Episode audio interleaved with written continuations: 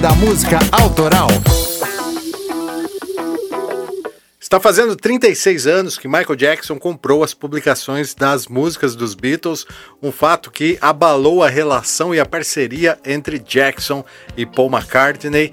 Aqui é o Gilson De Lazari e esse é mais um Drops do Clube da Música Autoral.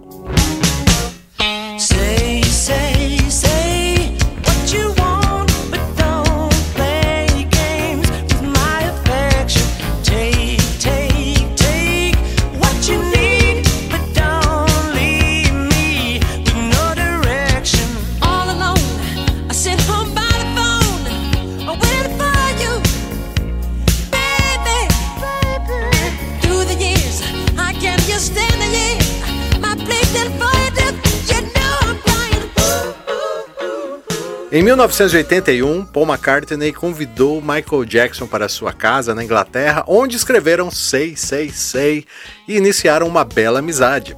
Durante essa visita, McCartney e Jackson conversaram sobre a publicação de músicas. O ex-Beatle teria mostrado a generosa lista de músicas que ele possuía e explicou ao jovem Michael, de 23 anos, que ele era pago cada vez que uma delas era tocada ou gravada. Em 1982, a dupla voltou para o estúdio e gravaram outra música juntos, The Girl Is Mine, que se tornou o principal single do álbum Thriller que Michael Jackson lançaria naquele mesmo ano e viria a se tornar o álbum musical mais vendido de todos os tempos.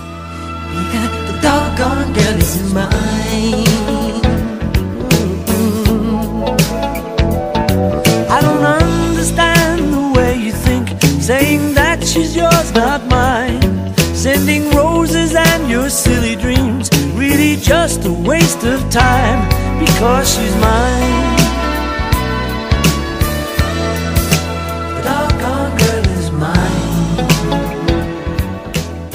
Entenda, estamos falando de dois dos mais bem-sucedidos artistas do século XX e Paul McCartney havia considerado comprar o catálogo da ATV, que incluía milhares de canções pop, além de uma parte considerável da coleção das canções dos Beatles. Isso foi alguns anos antes, em uma parceria inusitada com a viúva de John Lennon Yoko Ono, mas o negócio não deu certo. O que pouca gente sabe é que Lennon e McCartney perderam os direitos de publicações da maioria das canções dos Beatles, e isso aconteceu lá em 1969, quando dois dos sócios de sua editora venderam suas ações para essa mesma empresa, a ATV Music, e sem avisá-los. Os esforços para readquirir o catálogo foram inúteis, mas ainda continuaram recebendo os royalties como escritores. Pois bem, Michael Jackson, sem saber das rusgas do passado que envolvia a obra dos Beatles, resolveu seguir o conselho de Paul e passou a investir em publicações de músicas. Começou humilde lá, adquirindo canções do Sly Stone, mas logo o interesse foi aumentando, a ponto de Jackson fazer uma ligação para McCartney avisando que estava comprando as publicações do acervo dos Beatles.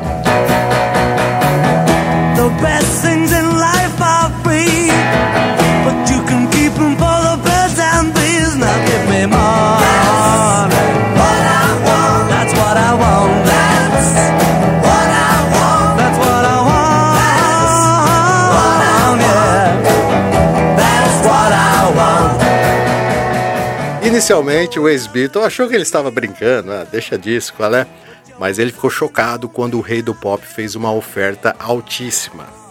Claro, alta, né, para seres humanos normais. Michael Jackson havia ganhado tanto dinheiro com Thriller que ele poderia até cobrir ofertas maiores caso elas houvessem. McCartney por fim ficou puto da vida, porque, claro, era ele que queria comprar de volta o acervo que foi criado por ele. Mas foi em vão. Paul, mesmo irritado, disse: Ah, bacana, então vai lá, compra lá, você é bichão mesmo, né, doido? E foi o que Michael Jackson fez. Mas aquilo deixou Paul extremamente magoado, a ponto até dele não querer pagar Jackson sobre os direitos das execuções que ele fazia das músicas dos Beatles. É um lance meio paradoxal, mas é assim que o sistema funciona na indústria da música.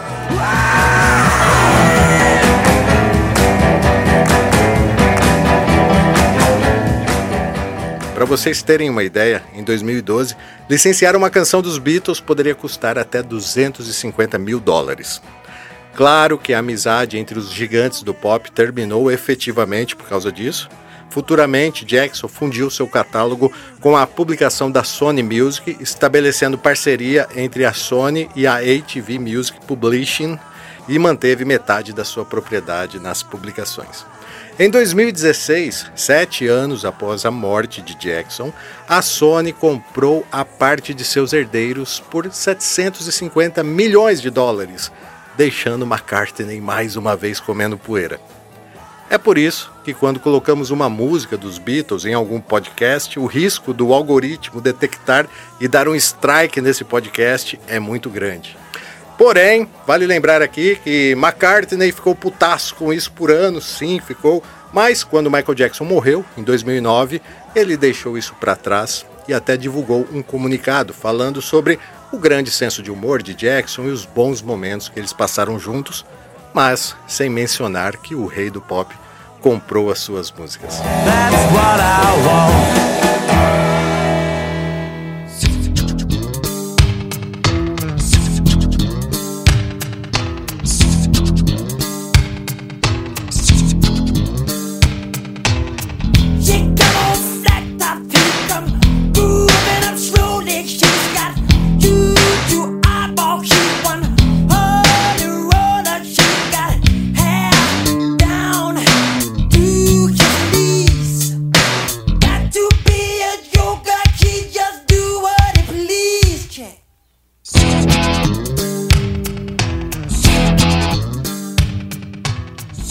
E essa semana, esse fato curioso está completando 36 anos.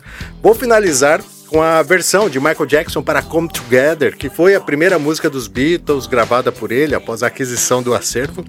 E eu espero que a Sony não nos tire do ar por causa disso. Vamos lá, vamos tentar. Aqui é o Gilson De Lázari e foi um prazer falar de música com vocês. Até a próxima.